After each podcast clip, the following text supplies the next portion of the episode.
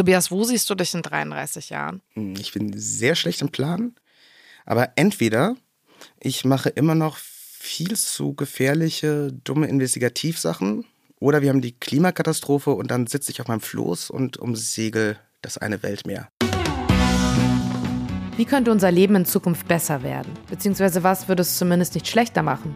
Mein Name ist Nora Gantenbrink und ich möchte in diesem Podcast mit meinen Gästen immer eine Stunde über sie selbst, ihre Arbeit, aber auch über den Ist- und vor allem über den Soll-Zustand in unserer Gesellschaft reden.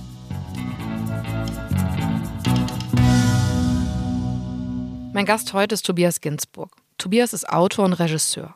2018 erschien sein Buch Die Reise ins Reich, für welches er acht Monate undercover in die Szene der Reichsbürger und rechten Verschwörungstheoretiker eintauchte.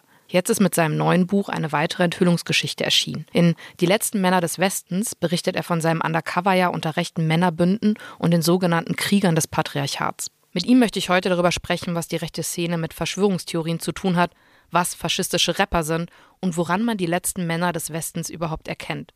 Außerdem möchte ich ihn fragen, ob er nach seinen Rechercheerfahrungen überhaupt noch angstfrei in die Zukunft blickt und wie viel Apokalypse ein Mensch eigentlich vertragen kann. Lieber Tobias, ich begrüße das. Ich freue mich wahnsinnig, dass du heute bei uns im Podcast bist. Und ich habe dein Buch total gerne gelesen und habe mich gefragt, was hat dich eigentlich so politisiert? Oh Gott, das ist gar keine, das ist gar keine so einfache Frage. Ich glaube, das passiert ja so stückweise mit Menschen, keine Ahnung. Es, es gab da so immer wieder so Momente irgendwie, wo man merkt, so aus so einer Teenie-Haltung, die Welt geht irgendwie weiter und ich habe damit nichts zu tun. Das funktionierte irgendwie so. Weiß ich bin Jahrgang 86, in den 90er Jahren ging das noch so ganz gut mhm. und dann Stück ab Stück, Stück um Stück immer schlechter. Okay. Ich war ja in den USA, da ging gerade der Irakkrieg los, mhm. nicht so toll. Ich war in Israel, da ging gerade eine Bodenoffensive los, auch nicht so gut. Immer so Sachen, wo du merkst, alles klar, es funktioniert nicht, wenn ich mich davon irgendwie fernhalte. Mhm, mh. Und immer halt auch so das Gefühl, okay, man versteht plötzlich, was Macht irgendwie äh, mit einem selbst zu tun hat, mhm. in welchen mhm. Gefügen man ist, was gerade passiert, was die Leute sagen, dass man automatisch in einem Streitgespräch landet. Okay. Das heißt, die Welt um einen rum hat sich ja auch immens politisiert und wurde immer aggressiver und offensichtlicher. Also du warst nicht schon jemand, der, keine Ahnung, bei der Schülerzeitung Missstände aufdecken wollte, sondern es kam so später bei dir? Überhaupt nicht. Ich wollte zum Theater, ich wollte Kunst machen, ich will Filme machen, ich komme aus der Literatur, mhm. ich will schöne Texte schreiben und schöne Literatur verfassen. Was ich ja auch immer noch versuche. Ich will nach wie vor Geschichten erzählen. Das ist mir nach wie vor das Wichtigste. Aber worüber die Geschichten gehen, ja, da hat man dann irgendwann den Eindruck, das funktioniert nur unter einer, hinter einer politischen Linse. Aber du bist ja, du hast es schon angesprochen, eigentlich Theaterregisseur. Da komme ich her, genau. Und ähm, du bist aber auch noch in der Theaterwelt, also du inszenierst und so. Also wie muss man sich das vorstellen? Weil ich habe mich gefragt, du hast dir für beide Bücher ja eine relativ lange Auszeit genommen. Das heißt, hast du wirklich gesagt, okay, jetzt bin ich off oder wie muss man sich das vorstellen? Ja, meine Theaterarbeit war eh immer eine total unökonomische, weil ich auch dort okay. meine Texte selber geschrieben okay. habe. Ja. Und auch dort war es so, dass ich mich dort in lange und total intensive Recherchen reingekniet habe. Ja. Mhm. Ähm, das neue Buch startet ja auch mit so einer Geschichte, wie ich wirklich ja. als, mein Gott, ich war ein ganz junger Student, ich war Anfang 20 und gehe in eine rechtsextreme Burschenschaft rein, weil ich auch dachte, das geht eigentlich nicht. Mhm. Und mein Gott, ich bin ein weißer Mann, herzlich willkommen, kommen Sie mhm. rein, hab 30 Bier, hör dir den Faschismus an, willkommen. Auch das war im Zuge von einem Theaterstück und für Theater, wo man ja auch mhm. viel produzieren muss, eigentlich ich war super unökonomisch, sehr, sehr langsam. Mhm. Und jetzt mache ich halt so beides nebeneinander, ja. Also immer mal wieder ein Stück und auch dort halt immer die Frage, ne, wenn ich anfange mit einer Recherche, wofür arbeite ich eigentlich? Meistens weiß ich es am Anfang auch gar nicht. Mhm. Ob ich da jetzt, wenn ich 2017 sage, wir reden jetzt gerade über Verschwörungsideologen und Reichsbürger, aber ich verstehe nicht, was das sein soll, weiß ich nicht, ob ich jetzt eine Woche unterwegs bin oder wie dann halt tatsächlich acht Monate lang. Aber also, wenn du sagst, das finde ich total spannend, wenn du sagst, du überlegst es dir vorher nicht, für was du es äh, produzierst. Also musst du dir nicht vorher überlegen, ob es ein Theaterstück ist oder eben ein Zeitungsartikel oder halt eben ein Buch? Nee, weil ich leider Gottes nicht so rational denke. Es ist halt wirklich so ein richtig morbides Interesse, so eine ganz fiese Neugierde, okay. die mich treibt. Ja? Okay. Das heißt, ich gehe halt rein und mein Gott, manchmal bin ich halt auch einfach enttäuscht. Mhm. So, dann gehe ich mit Islamisten Tee trinken und denke mir so, ja, okay, ähm, ich habe nichts gelernt. Mhm. Das kann halt auch sein. Oder es kann sein, ich gehe halt in eine beknackte Sekte und das kann doch nichts werden und plötzlich sehe ich dort Geschichten, die mich völlig fertig machen. Das heißt also, als du entschlossen hast, okay, ich gehe jetzt auf so eine Undercover-Recherche, bist du da so peu à peu dann reingeraten oder hast du das schon dir richtig so quasi vorgenommen? Also, weil das klingt jetzt ja eher so, du bist da so ein bisschen reingestolpert. Quasi. Ich bin vollkommen naiv reingestolpert. Damals noch am Anfang mit meinem echten Namen und meinem echten Reisepass. Mhm. Das war ja in so einer Reichsbürgerkommune, das Königreich Deutschland, da musste man sich ausweisen. Und um, was heißt rein, nicht peu à peu. Ich bin da reingestolpert, mhm. aber dann ging es halt sofort los. Also das, was ich dort innerhalb von drei Tagen, die ich dort erstmal verbracht habe, gesehen habe, hat so alles, was ich an Vorstellungen hatte. Wie, wie ist die rechte Szene in Deutschland mhm. aufgebaut? Wie funktioniert Verschwörungsideologie? Wie reden wir über Verschwörungsideologen? Wie reden wir über Rechtsextreme? Das brach in diesen drei Tagen in sich zusammen. Mhm. Okay. Ja, ich habe mich gefragt, woran erkennt man die letzten Männer des Westens? Eigentlich sind die nicht identifizierbar von außen, oder? Es ist ein Selbstnarrativ. Es ist halt die Vorstellung, ich bin der letzte harte Macker, den es gibt. Ich mhm. bin das, was ein Mann sein sollte. Mhm.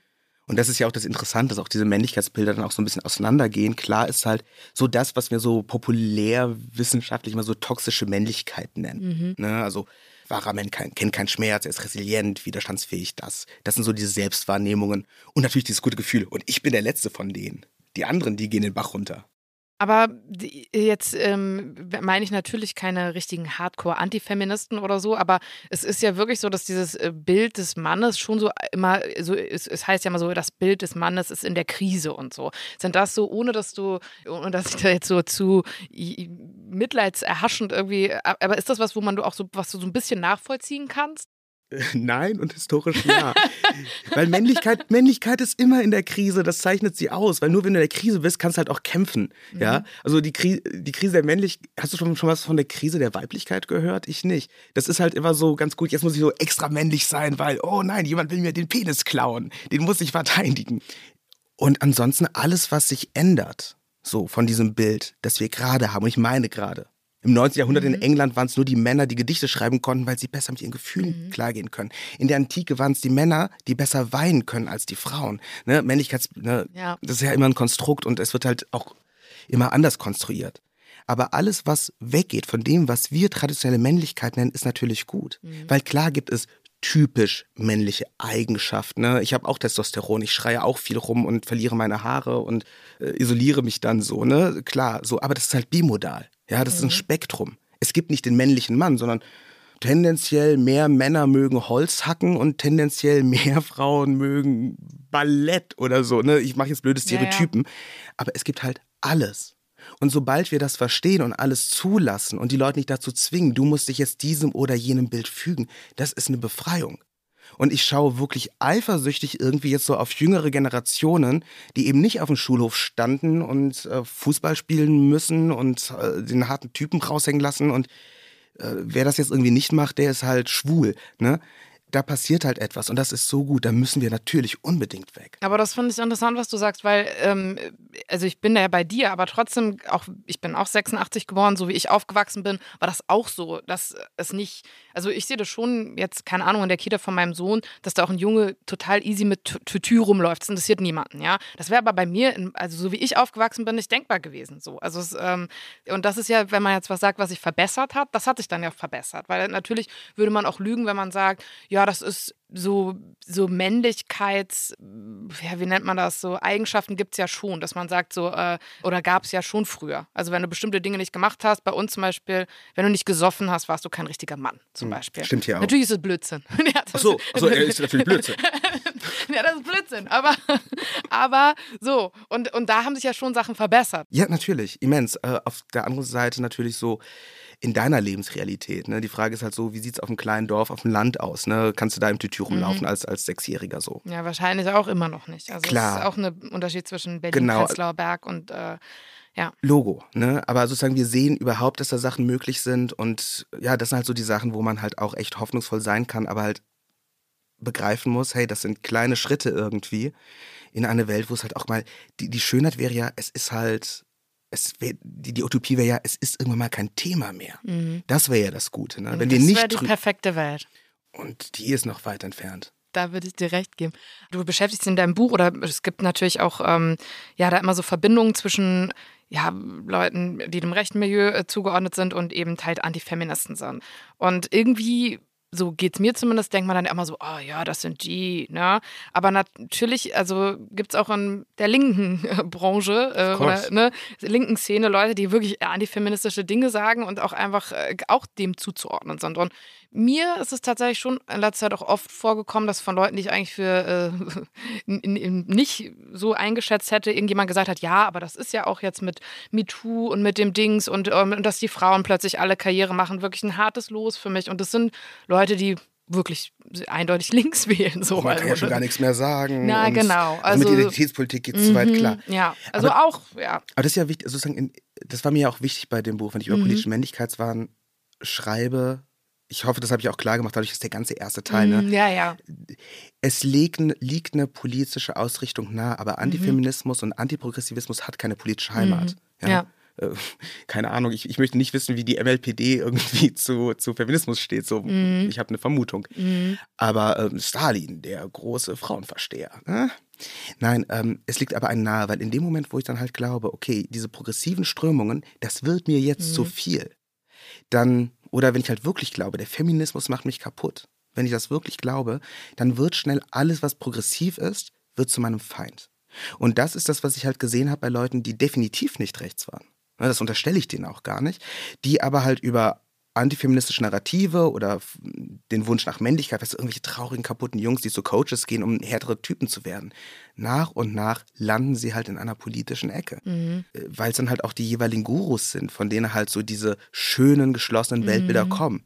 Der echte Mann muss, wir müssen wehrhaft werden, meine Freunde, sagte mal Höcke so. Ne? Diese Sachen kommen dann halt aus einer Richtung und, und da hast du halt wieder so eine Welt, wo alles in Ordnung ist, wo du halt wieder der richtige, in Anführungszeichen, Mann sein kannst. Das Vorwort von deinem neuen Buch hat Wallraff geschrieben. Und ich habe mich gefragt, also der berühmte investigative Journalist Günter Wallraff. Und ich habe mich gefragt, ist das so jemand, der dein Vorbild ist? In gewisser Weise ja, weil Günter Wallraff ist halt ein Titan, was so Radikalität angeht. Ja, der Typ ist nach Griechenland in die Diktatur geflogen, um sich dort foltern zu lassen, weil er wollte gern was drüber schreiben. Mhm. Wusste nicht, ob er zurückkommt. Das ist halt so eine immense Radikalität, da fällt einem ja so. Ich weiß zumindest immer, wie ich nach Hause komme oder habe zumindest eine vage Idee, wie ich hier vielleicht nochmal rauskomme. Mhm. So. Aber Wallraff schrieb natürlich auch in einer total anderen Zeit. Ja, das, ja. also ich, ja, ja, da, da, hast du total recht.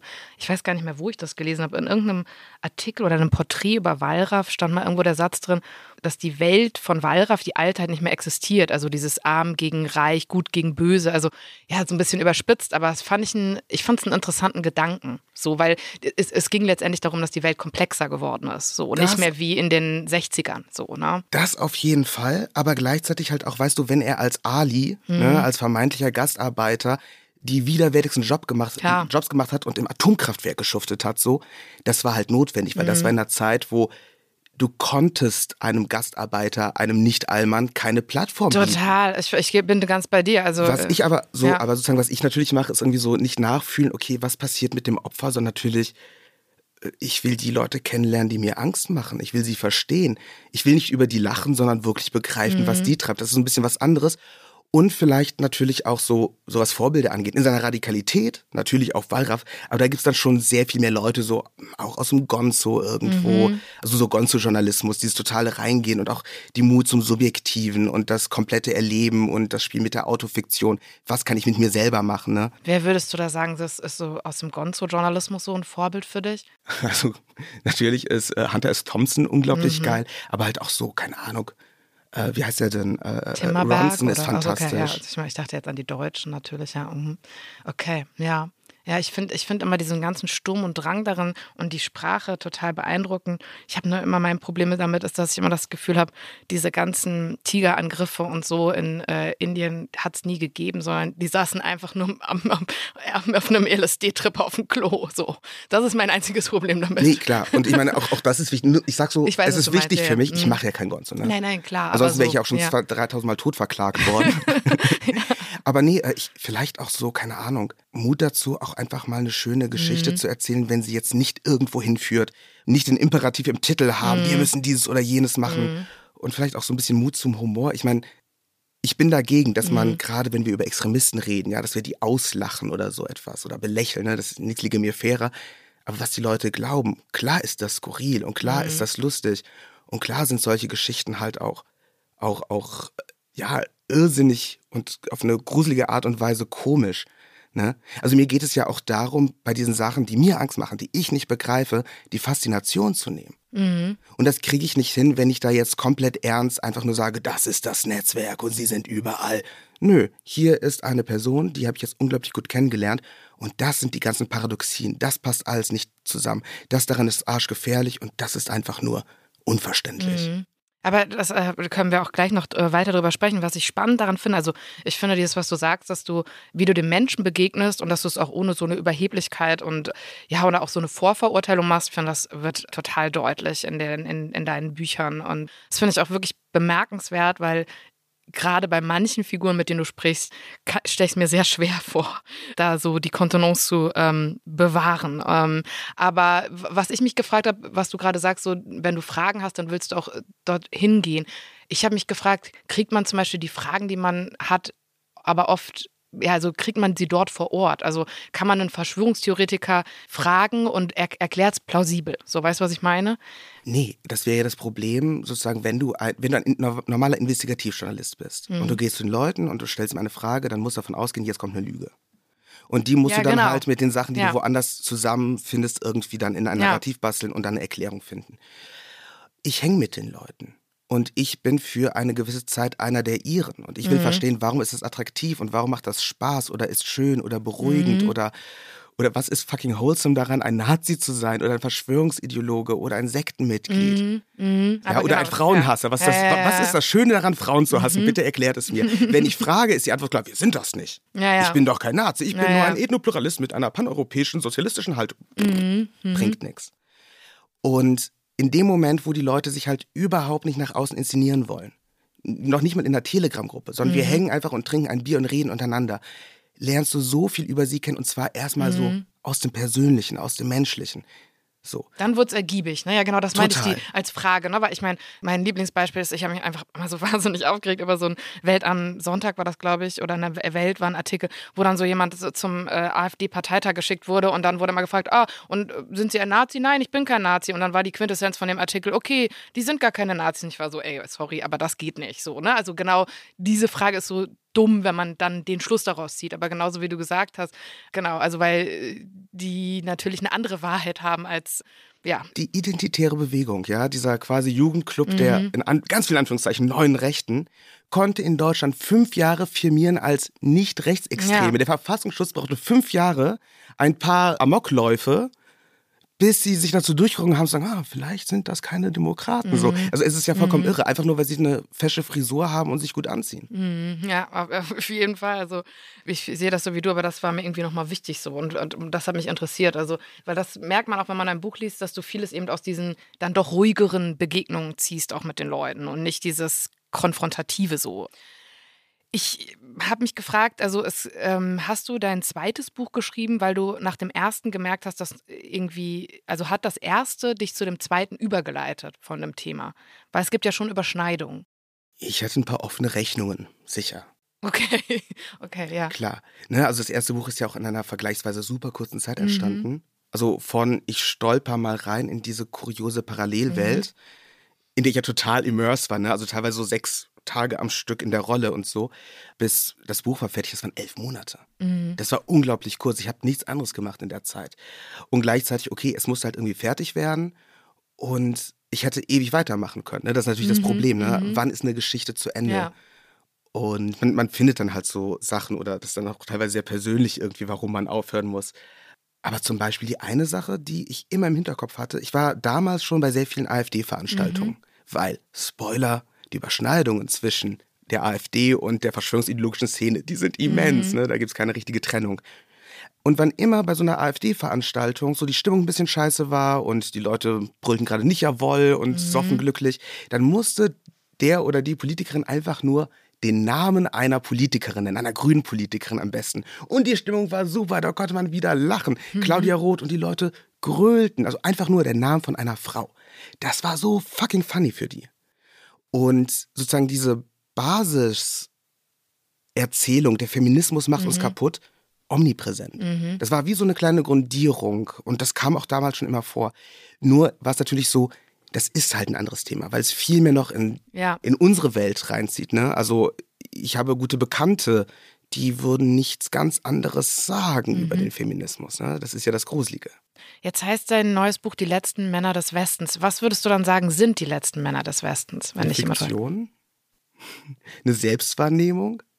Also, okay, ein bisschen zur Erklärung. Also, wenn man sich so ein bisschen mit der rechten Szene auseinandersetzt, kommt halt sehr schnell klar, da ist immer so ein bisschen Misogynie, so ein bisschen mhm. Frauenhass, gehört mhm. zum guten Ton, sehr viel politischer Männlichkeitswahn. Wir müssen harte Männer werden, die morgens einen Säbelzahntiger frühstücken und ein Glas Kerosin trinken und sowas.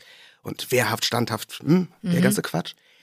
Aber dann halt auch eben, eben eine Rationalisierung, ne? Warum ist das jetzt eigentlich der Fall? Und die Antwort dafür ist dann ja, die wahre traditionelle Männlichkeit wird zerstört, die mhm. soll kaputt gemacht werden. Die ist bedroht, ja. Die ist bedroht. Die blöden Frauen im Westen, wieder mit Anführungszeichen, ne, also mhm. die weißen Frauen, mhm. kriegen zu wenig Kinder, die weißen Männer haben jetzt Nagellack und Herrendutt und essen keine Mammuts mehr.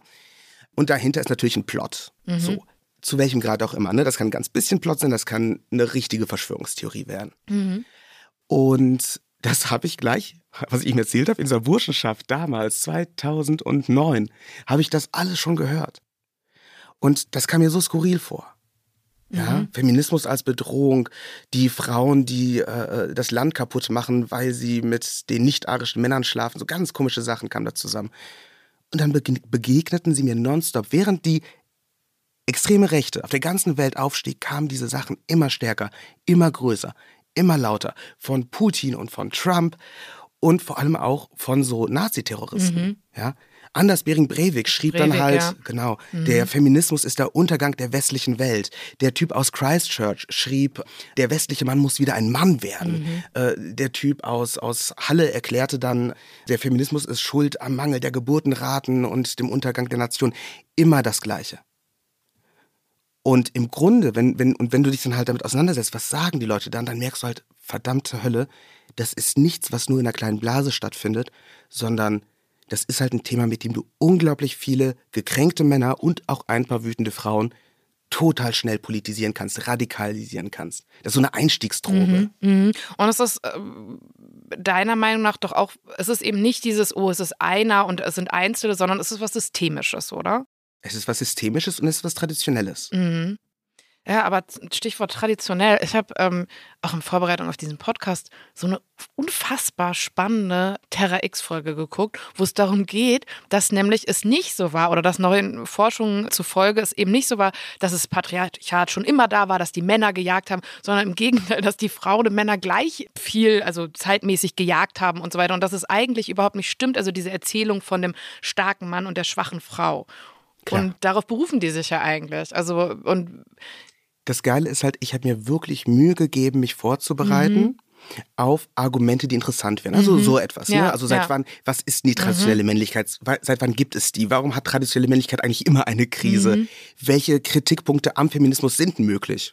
Ne? Solche Sachen ich brauchte die halt nicht, weil wir reden da wirklich über eine fiktive Welt. Eine fiktive Welt, da gibt es eine natürliche oder eine göttliche Ordnung. Mhm. So ist das halt und der Mann muss halt der harte Macker sein mhm. und die Frau muss sich halt um den Familienverbund kümmern. Und alles, was davon abweicht, bedroht halt den ganzen Aufbau, ja, die ganze Matrix unserer Gesellschaft. Mhm. Das heißt, es bringt gar nichts anzufangen zu diskutieren, würdest du sagen? Na, ich brauche das interessanterweise nicht. Mhm. Ne? Also lustigerweise passiert mir das ständig, dass ich denke, ich will die Argumente mhm. auch sehr, mhm. sehr ernst nehmen. Aber sobald du drin bist, merkst du, okay, es geht gar nicht so sehr um diese Vorstellung, sondern das ist eine Basis, auf der man halt andere Sachen produzieren kann. Ne? Mhm. Also, okay, schau mal, du bist ein gekränkter Typ. In dir ist schlimmt eine unglaubliche Wut. Und jetzt brauchst du eine Rationalisierung, um diese Wut auch zu artikulieren. Aber ein wirkliches Gespräch über warum ist denn der Feminismus jetzt so böse oder inwieweit ist denn jetzt mein Männlichkeitsbild alt? Nee, das wird intern Kann man gar nicht führen, meinst du? Nee, das ist auch intern gar nicht so wichtig. Mhm, mh. Wichtig ist halt nur, dass wir zwei, drei Sätze haben, so ein paar Fußnoten für unseren mhm. Hass. Mhm. Aber wie, woher würdest du dann sagen, kommt dieses Problem? Weil ich habe auch äh, gelesen, also es ist eine Studie, wo eben drin stand, okay, da ging es jetzt nicht äh, explizit auf, ähm, auf ähm, um Frauenhass und so, aber eben, dass auch Verschwörungstheorien tatsächlich zugenommen haben. Also wenn man das jetzt mal mit äh, darunter packen würde, ist es so, also wo, wie erklärst du diese, dieses zunehmende Problem? Also woher kommt das? Warum äh, sind die Leute so anfällig dafür zu sagen, ja, äh, die, das, die Frauen sind schuld, der Feminismus ist schuld? Ähm, so. Na gut, ich trenne das mal so, ich jetzt mal nur über so diesen Antifeminismus mhm. und Frauenhass. über den so. Antifeminismus, ja. ja. Nichts davon ist neu. Nichts davon ist originell. Ja, Nazis sind vieles, aber nicht originell. Mhm. Es funktioniert einfach, wann, erstmal, du brauchst für deine Wut, das musst du immer externalisieren. Etwas anderes ist daran schuld, dass du nicht der erfolgreiche, mhm. glückliche Mann bist, der du gerne sein möchtest. Und jetzt gibt es halt Narrative, die irgendwie so auf der Hand liegen. Und zu sagen, es sind die, du hast keine Frau, hm, die Frauen sind schuld. Die Frauen haben Jobs und du nicht, die Frauen sind schuld. Du hast keine Familie, die Frauen sind schuld. Das ist halt etwas so unglaublich Simples, wahnsinnig basal. Mhm. Und das konnten in den letzten, und, und auch der, das mit Antifeminismus zu verknüpfen, auch das ist nicht neu, ne? Hedwig von Dom, so eine ganz wichtige äh, deutsche Feministin um die Jahrhundertwende, die schrieb ja schon so ein Buch über die Antifeministen. Das waren genau die gleichen Argumente so. Ja, nichts mhm. Neues dabei. Aber in den letzten zehn Jahren wurde es halt immens politisiert und unglaublich verbreitet, auch mit großen, großen Kampagnen. Mhm. Weil dieses Argument halt so schön persönlich ist. Ja, ja und so universell auch, oder? Also. Ja, das Gen die Genderisten wollen mit ihrem Sternchen dir den Penis klauen. Die Feministinnen wollen, dass du kein richtiger Mann sein darfst. Mhm. Es geht um deine Existenz. Du musst dich wehren. Es wird unglaublich persönlich und betrifft dich halt ganz unmittelbar. Es ist kein Abstraktum mehr. Mhm. Wenn ich jetzt nur ankommen würde mit, hey, ist Autoritarismus nicht geil oder ist Fremdenhass nicht auch eine gute Idee, mhm. schwieriger die Leute damit zu bekommen vielleicht. Ne? Du brauchst etwas, was die Leute ganz persönlich angeht. Mhm. Und das sind halt erstmal so Urängste.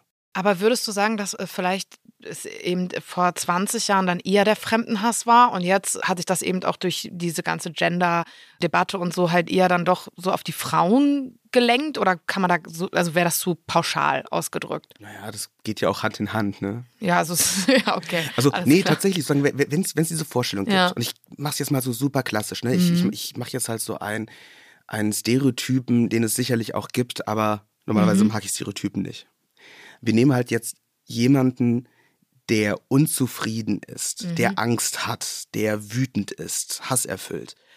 Und seine Vorstellung ist jetzt, ich kann nicht der Mann sein, wie es mir eingeimpft wurde. Mhm. Ja, dieser alte Stereotyp vom harten, resilienten, widerstandsfähigen, erfolgreichen Macker. Dann haben wir zwei Probleme. Das eine ist halt irgendwie, die Frauenwelt funktioniert nicht so, wie sie in meinen Träumen, in diesen traditionellen Träumen, die uns eingeimpft werden, stattfinden. Und zum Zweiten, jetzt kommen auch noch andere Männer von draußen rein. Und die leben dann halt irgendwie eine Härte. Zumindest ist das dann ja auch, das mhm. nennt man dann Ethnosexismus. Ne? Die Vorstellung, jetzt kommen die ganzen harten Macker aus dem Ausland und nehmen mir das Mackertum weg. Mhm. Ne? Also das ist auch noch eine Bedrohung. Okay, und ja. plötzlich wird es, und plötzlich geht es dich persönlich etwas an. Plötzlich musst du etwas tun. Das ist das Narrativ. Und das ist total effektiv. Ich glaube nicht, dass das neu ist. Wir haben das in Varianten immer schon. Mhm. Aber was mich halt so interessiert hat, jetzt auch bei der Reise, ne, äh, bei der Recherche fürs neue Buch, gibt einen Grund, warum ich dann auch nach Polen musste und mhm. warum ich in die USA musste. Du hast groß angelegte politische Kampagnen, die sozusagen den antifeministischen Backlash wir haben progressive Strömungen in Deutschland. Feminismus wird äh, viel mehr akzeptiert in der breiten Gesellschaft. Wir haben eine viel größere Akzeptanz für marginalisierte Menschen, sexuelle Minderheiten. Wir haben ein Mitspracherecht, das in meiner Jugend nicht denkbar war. Mhm. Ne, eine Teilhabe an der Gesellschaft. Also gibt es einen Backlash. Aber jetzt kommen halt die Rechten, nehmen diesen Backlash.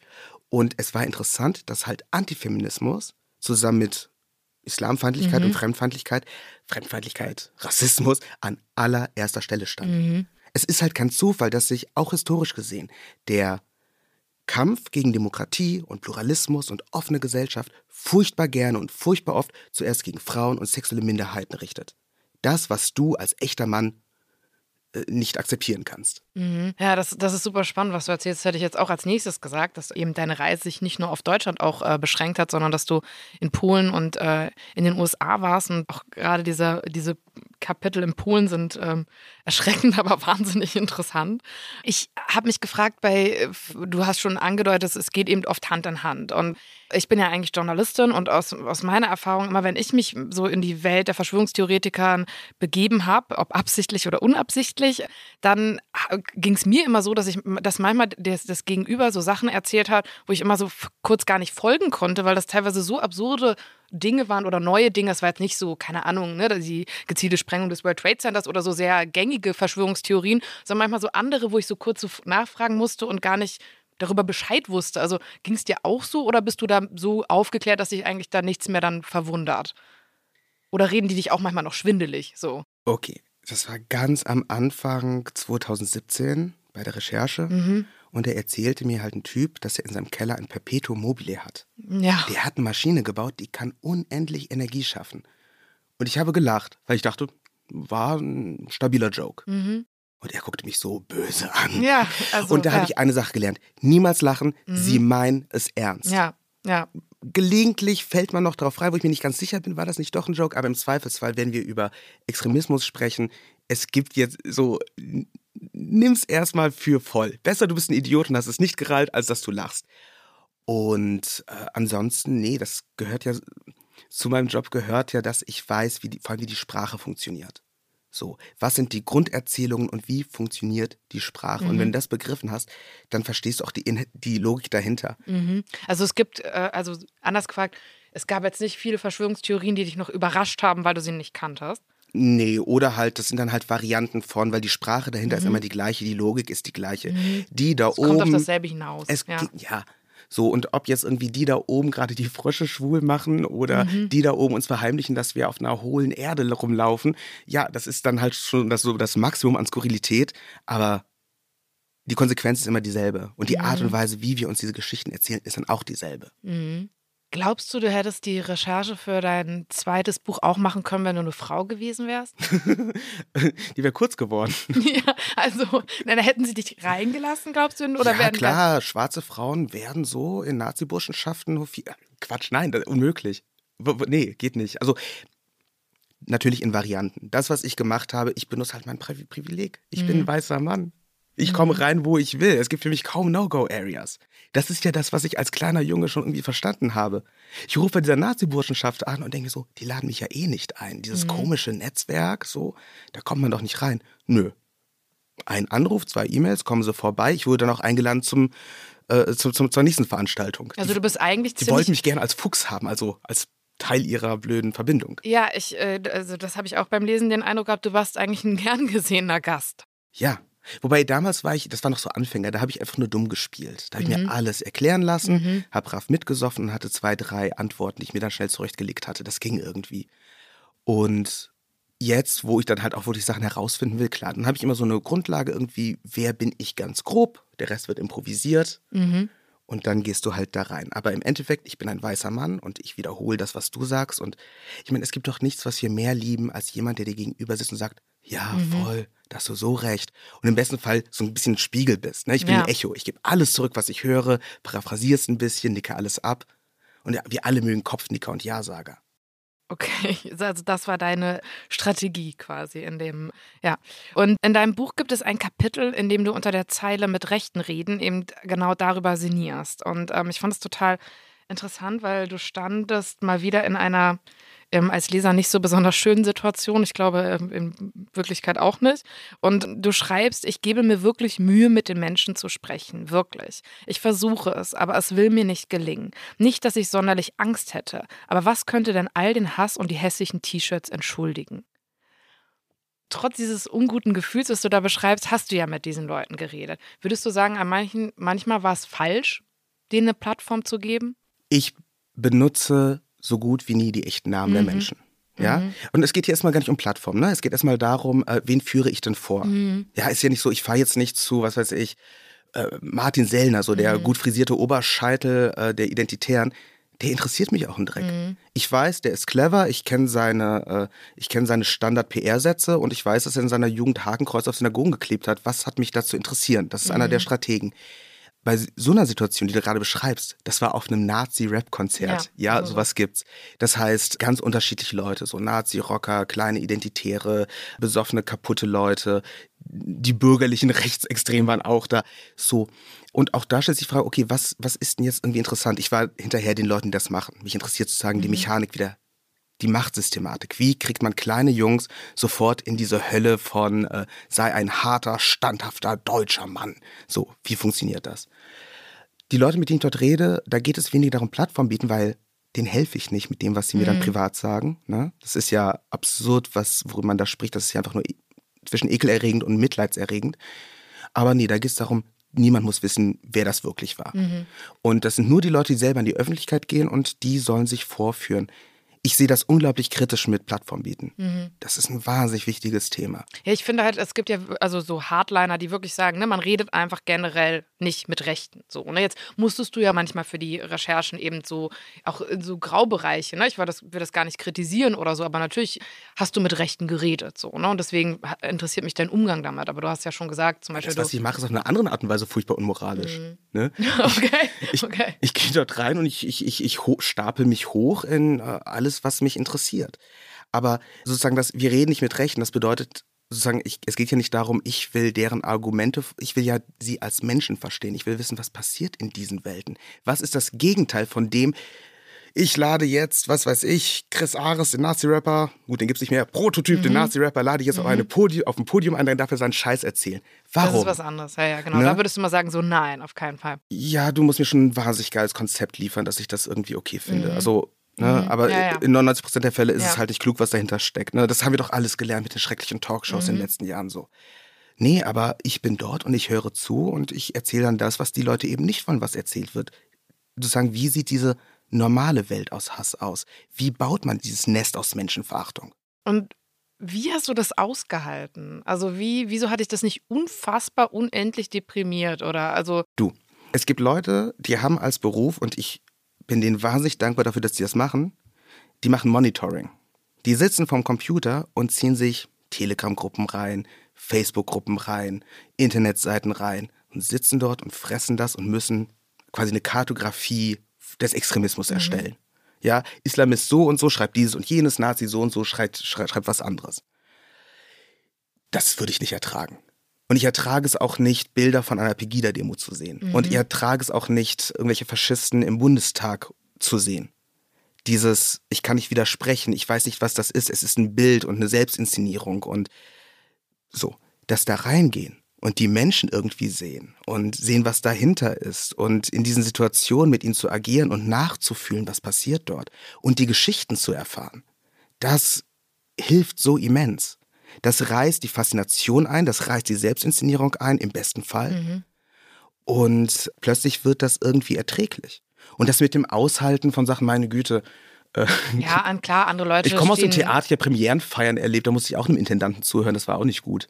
Okay, ja, klar, also nein, klar, ne, andere Leute stehen äh, acht Stunden am Tag an der Stanze und so. Also klar, ne, es ist nicht immer so, dass Arbeit Spaß macht, aber ich finde schon, also, oder mir ging es zumindest auch manchmal so als Journalist, wenn nach einer Pegida-Demo oder so lag ich echt so alleine irgendwie in meinem Hotelzimmer und jetzt kein Mitleid oder so, aber ich dachte so, boah, ich mach das fertig. So, ich, ich mach das fertig. Okay. Irgendwie, ne? Ähm, es macht Spaß ich würde das nicht machen, wenn ich nicht eine ganz perfide, eklige Freude daran mhm. hätte. Ich meine, im Endeffekt, sie fallen auf mich rein. Mhm. Ja, ich spiele, wenn wir es ganz runterbrechen, mache ich gefährlichen Quatsch, aber das ist halt ein Streich. Ja, ich baue ein paar Internetseiten und ein paar Facebook-Accounts. Mhm. Ich spiele ihnen was vor und dann gucke ich mal, wie weit komme ich rein. Und bislang muss ich sagen, ich hatte fast immer Erfolg. Und je ekliger es wird, und mein Gott, was, das ist eine ganz perfide Freude. Was mir wiederum, und da sind wir bei dem, was du gesagt hast als, als Journalistin, was dann unerträglich war, ich war dann in Polen und ich habe mich dort ausgegeben als ein äh, wirklich rechtsextremer, frauenhassender AfD-Mann mit eigener Gruppe, um dort in so ein ganz widerwärtiges, eigentlich international tätiges, rechtsfundamentalistisches Netzwerk reinzukommen. Ganz gefährliche Leute so. Und das hat mir eine, gruselig, unfassbar widerlich und nachts, vor allem wenn, ich, wenn, du dir dann selber anhören musst, ich nehme ja alles auf, mhm. was ich dort gesagt habe, das ist ein Schlag in die Magengrube, so redest du also, aber hey, ich kann hier was gegen die tun. Nur dann habe ich dort auch mit den Leuten gesprochen, die darunter leiden. Mit AktivistInnen, mit Queeren und Feministinnen, mhm. die halt darunter leiden, dass diese Menschen tun, was sie tun, weil das dort halt Staatsräson ist. Und die können dann nicht sagen, ha, ich habe den jetzt aber ein Schnippchen geschlagen und jetzt gehe ich in mein Airbnb und ja. fahre dann nach Hause, sondern die leben dort. Und das war kaum erträglich für mich.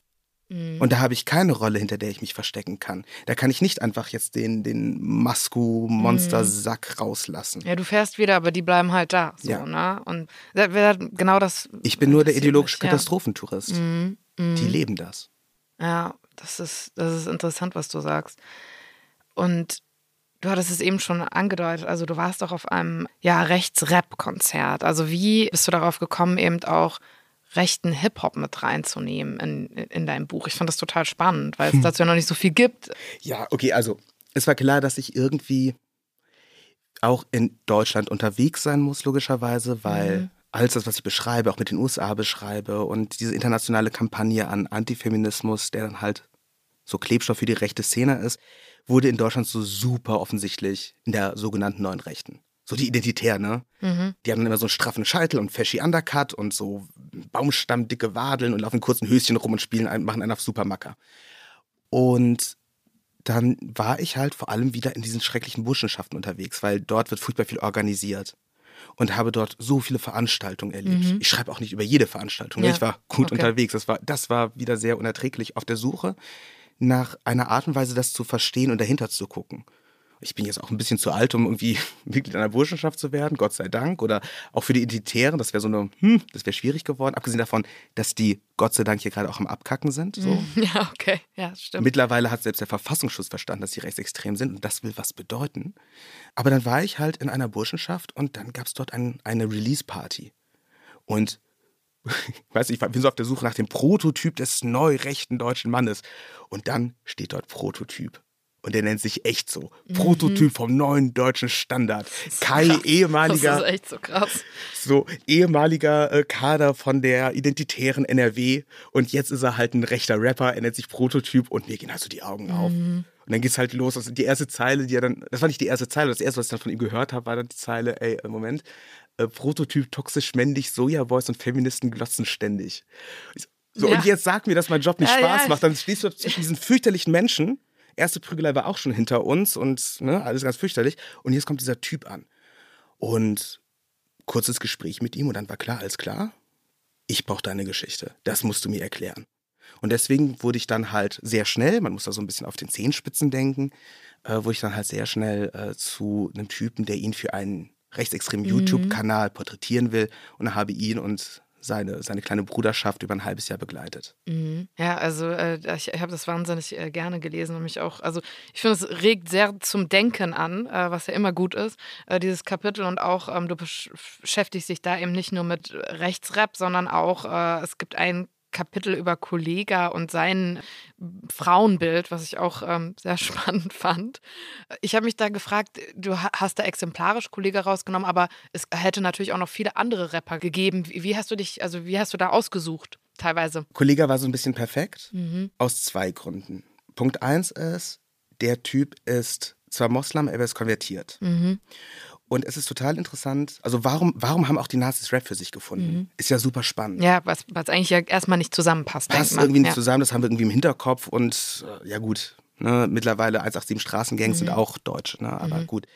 Im Gangster-Rap hast du natürlich immer so dieses stereotype Bild von einem im Zweifelsfall Typ mit migrantischem Background, mhm. der es jetzt irgendwie aus dem Betondschungel vom Bordstein zur Skyline ja. schafft. Von unten ganz nach oben und dafür muss er ohne jede Skrupel sein und im besten Fall sein Zuhälter, Drogendealer, er hasst Schwule und äh, Frauen findet er nur gut zu einem einzigen mhm. Zweck und so weiter. Das ist aber natürlich so ein Narrativ, das kommt von unglaublich Marginalisierten. So, jetzt könnte ich eine Stunde reden über Sachen, was ich lassen werde. okay.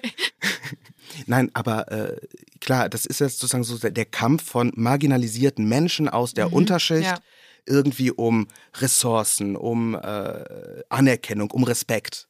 Ein ziemlich verzweifelter Kampf. Ich muss halt der übelste Macker werden, um zu. Damit will ich nichts schönreden, ja. Gangsterrap, diese Sachen sind nicht schön zu reden. Also der Schwulenhass und Frauenhass im Gangsterrap ist nicht geil. Auch das ist nur die Erklärung. Nur jetzt kommen halt plötzlich Deutsche und teilweise auch Leute gar nicht mit so einem Background und die adaptieren das, weil sie dort einfach nur sehen, ach krass, der, keine Ahnung, äh, was weiß ich, äh, Ice Cube ist ein harter Kerl, das will ich auch sein. Bushido kommt mhm. mir hart vor, das will ich auch mhm. sein.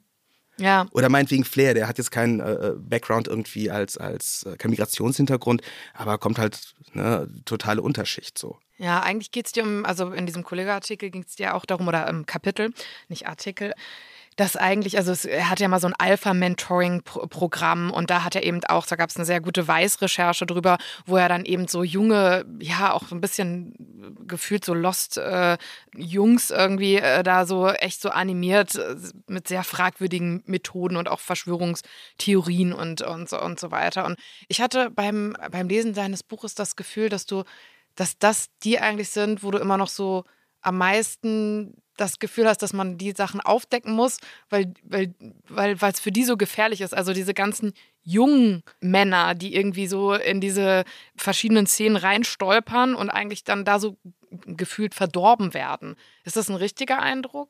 Ja, ja, klar. Also wirklich, ja, sozusagen die Verführer. Ja. Ne? Das, das ist ekelerregend. Ne? Also ich habe ja auch selber bei ganz vielen so Leuten, so Coaches angerufen mhm. und das ist widerwärtig, wie mhm. sie halt wirklich kleine, noch nicht mal kleine Jungs, verzweifelte Männer richtig hart ausnehmen. Und Kollege hat das halt zum Zentrum seiner Existenz gemacht. Mhm. Ja, er ist der Boss, er ist der härteste Typ der Welt und eben, weißt du, wir reden hier immer so über rechten Antifeminismus und sowas und rechten Männlichkeitswahn, aber das geht halt im Mainstream. Mhm. Damit machst du halt richtig gut Bank. Mhm. Und was, jetzt kommen wir zu der entscheidenden, schwierigen Frage oder zum äh, letzten Teil. Also in einem Podcast äh, machen wir immer so den Ist-Zustand, den haben wir jetzt, finde ich, schon ganz gut vermessen. Und dann fragen wir uns immer, Stichwort Soll-Zustand, so, okay, jetzt äh, haben, was, was zieht man daraus für, für die Zukunft? Und ich habe mich natürlich die ganze Zeit gefragt, okay, diesen Nährboden und das, was du da alles beschreibst, diesen, diesen systemischen, äh, ja, die, all diese Dinge, die du da aufdeckst, habe ich so gedacht, okay, wie kann man denen jetzt ein Ende setzen? Oder was muss man denen entgegensetzen? So. Gibt es vermutlich auch keine einfache Antwort drauf, aber wie, wie durchbricht man den Antifeminismus? So, äh, genau. Wie, durch, wie durchbrechen wir den Antifeminismus und wie schaffen wir es, dass sich alle Leute lieb haben und. Äh ja, ich will keine perfekte nein, nein, nein, Welt know, erschaffen, I know, I know. aber zumindest ich so. Mach mich, ich mache mich ne? ja, ja, klar, nee, ich muss mich da über mich selber lustig machen. Für mich selber ist so das größte Problem halt immer so eine Zufriedenheit und Zuversicht. Mhm. Trotz allem, ich bin irgendwie so ein Optimist, weißt du, wenn ich dann zu Hause sitze auf meinem Sofa, denke ich mir so, wird schon irgendwie werden. Mhm. Und dieses Gefühl haben wir alle irgendwie. Und äh, es wirkt alles so weit weg, irgendwie, je nachdem, in welcher Bubble man sich befindet, natürlich. Aber die Sache ist, es geht nicht von alleine weg. Und diese Strukturen sind da und die sind ewig alt. Und, und was man halt gefährlich. und sie sind und wir müssen dafür verdammt nochmal kämpfen. Das ist eine Mischung aus Aufklärung, mhm. ja, und zwar ganz basal. Ich bin halt immer ein großer Freund darüber, über Schulbildung zu sprechen, auch weil ich Schule so sehr gehasst habe. Ne? Mhm das Interessante ist auch, wenn du mit Leuten sprichst und äh, jeder hat eine Meinung zum Feminismus, die wenigsten haben eine funktionierende Definition oder was bedeutet Intersektionalität. Mhm. Jetzt wurde Identitätspolitik zu einem, zu einem Kampfbegriff, wo ich das Gefühl habe, mittlerweile wissen beide Seiten nicht mehr so genau, was eigentlich gemeint ist. Aber es gibt so schöne Vorstellungen, ja. Mhm. Und lustigerweise kommen viele progressive Sachen eben aus dem Feminismus, eben Intersektionalität.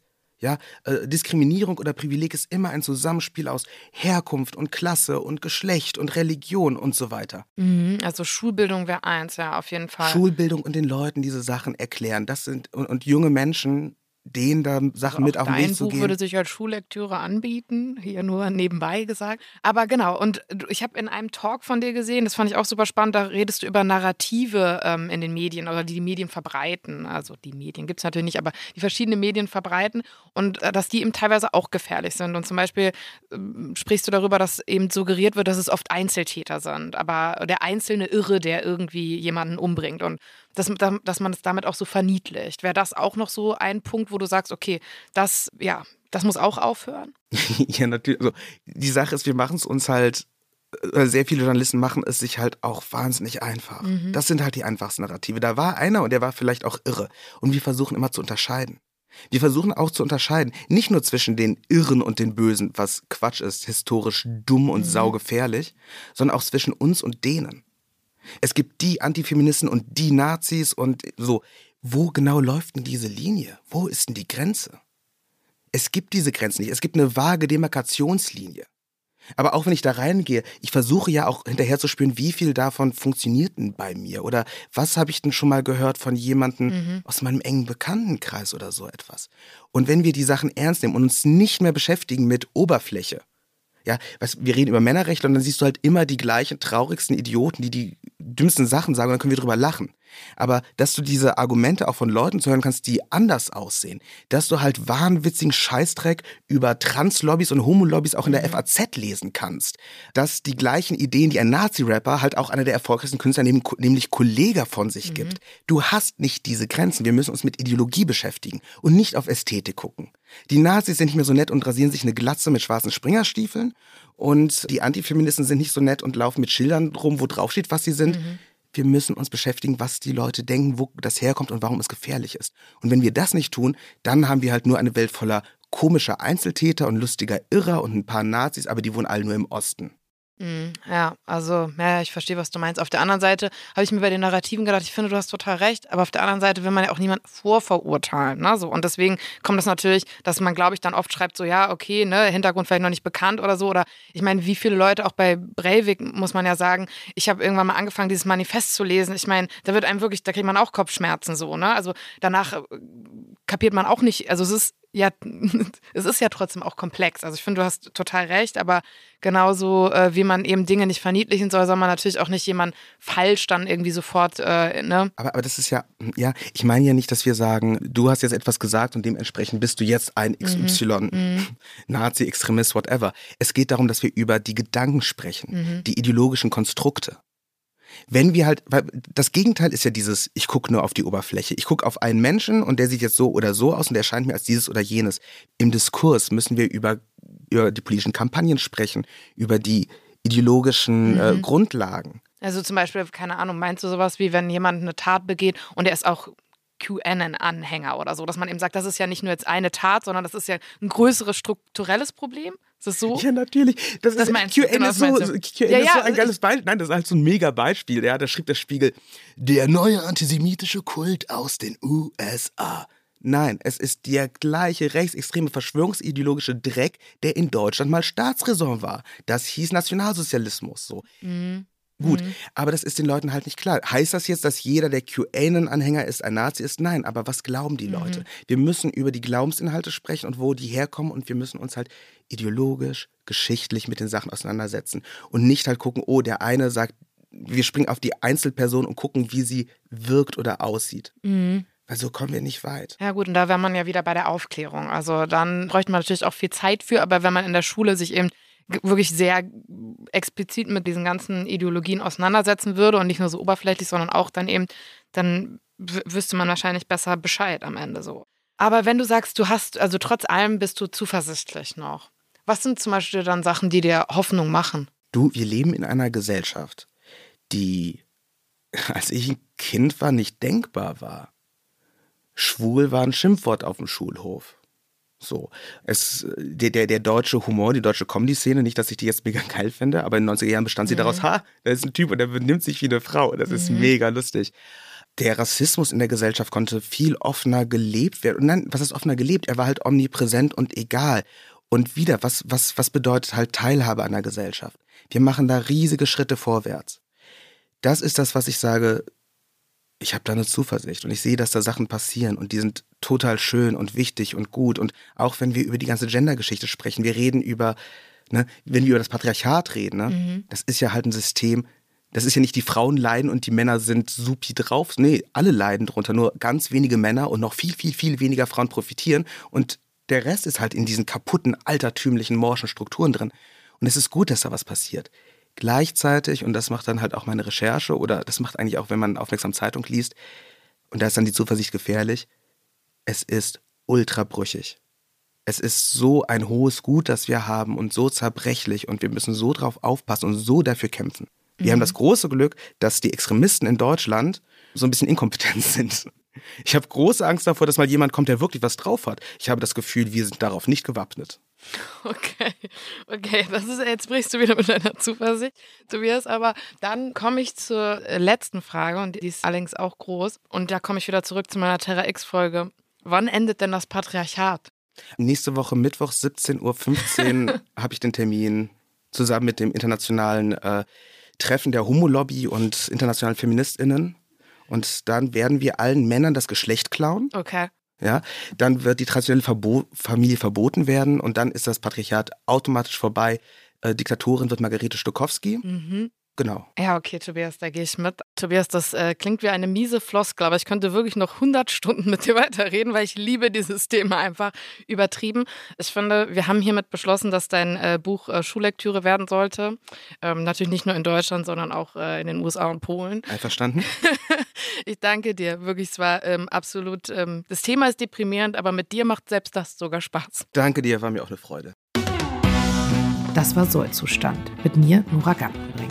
Danke, dass ihr mit mir einen Blick in die Zukunft gewagt habt. Schreibt mir euer Feedback, eure Anregungen oder stellt mir Fragen an sollzustand.rowold.de. Sollzustand ist eine Produktion des Rowold Verlags in Zusammenarbeit mit Pool Artists.